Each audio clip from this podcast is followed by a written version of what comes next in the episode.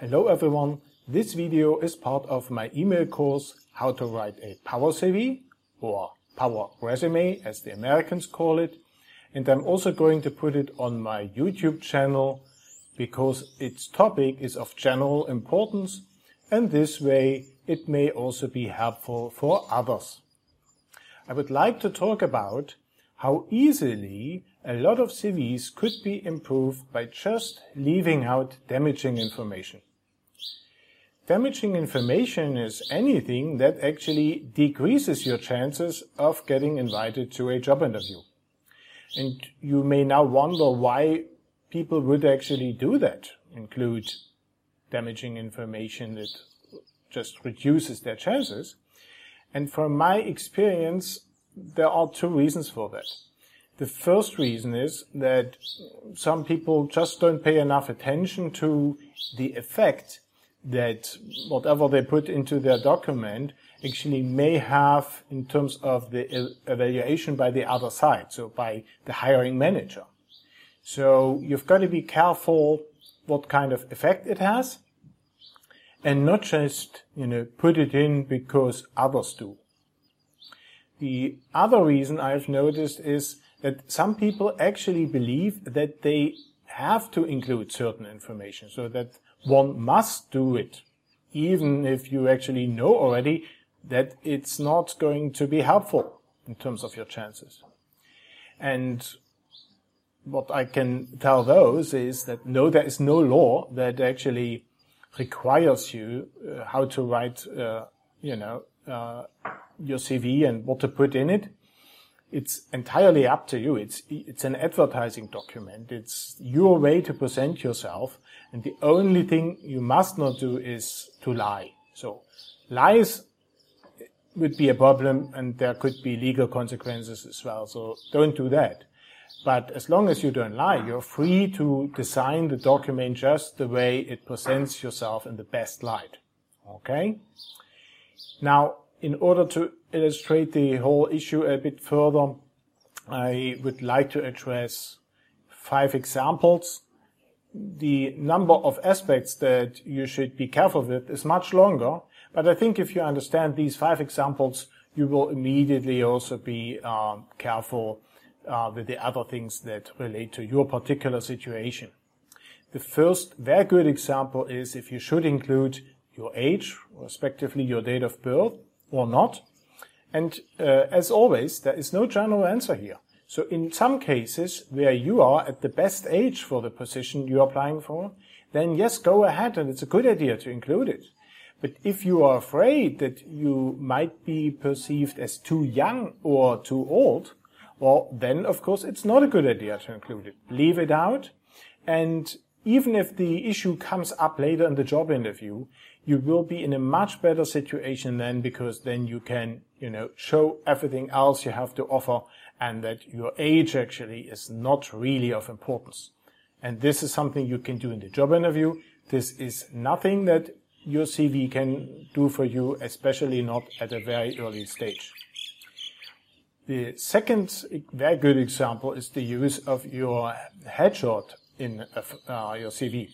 So let's say you are in a rush and you need to submit a particular application uh, in a very short time, then and you do not have a professional photo at hand, then it's better to leave it out rather than using a photo that is, you know, not suitable.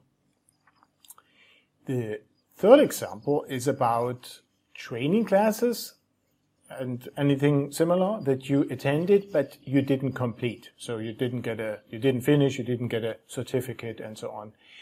Uh, it's, if, if the training is related to the position you're applying for, then do put it in, but do not mention that you didn't complete it. Because you went there, you learned something, so that's relevant, and the fact that you didn't get the certificate may not be of much importance, and um, that's you know good reason enough to not mention it. So put it in, do not talk about it, and chances are, if you just do it the right way, that the other side will not even notice and is not going to ask you about it. The uh, fourth example again, is about training that you took and maybe even completed and you really liked it and you got a certificate and everything, but it's not related to the position you're applying for.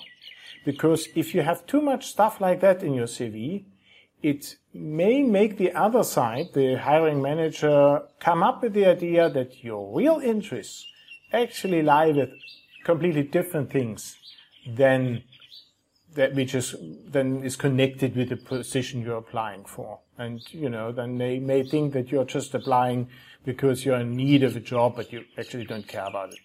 So put it in if it's relevant. If it's not, leave it out. And my last example is something similar. Uh, if you want to include hobbies or non-profit activities, this can be a very good idea, but again, only if it relates to the position you're applying for. And if it does not, then leave it out because let's say you are a passionate free climber and you're applying for an office job and you tell this the, to the other person, then it's pretty easy to come up with the idea that you may, you know, be out of the office sick because of some accidents that you had uh, practicing your hobby.